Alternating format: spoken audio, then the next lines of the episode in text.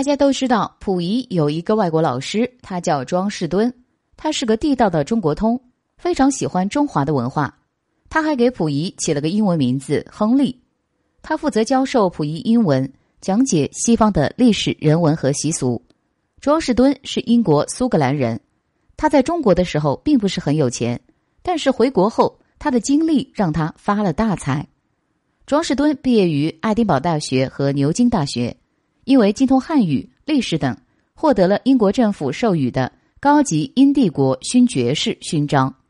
从溥仪的自传《我的前半生》中就可以看出，溥仪对这位老师给予了很高的评价，说给古老的紫禁城带来了新气象。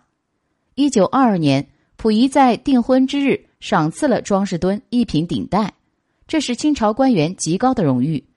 一九二四年。溥仪被赶出紫禁城后，庄士敦便辞去了京师职务，回到了英国，还把自己在紫禁城中的生活写了一本书《紫禁城的黄昏》。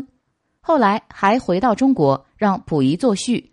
这本书大卖，为庄士敦赚了很多钱。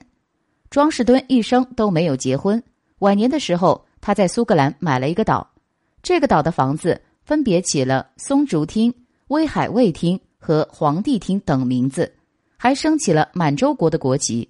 如果有客人到访，庄士敦还会穿上一品官服迎接客人，这也是他对中国和中国文化的眷恋。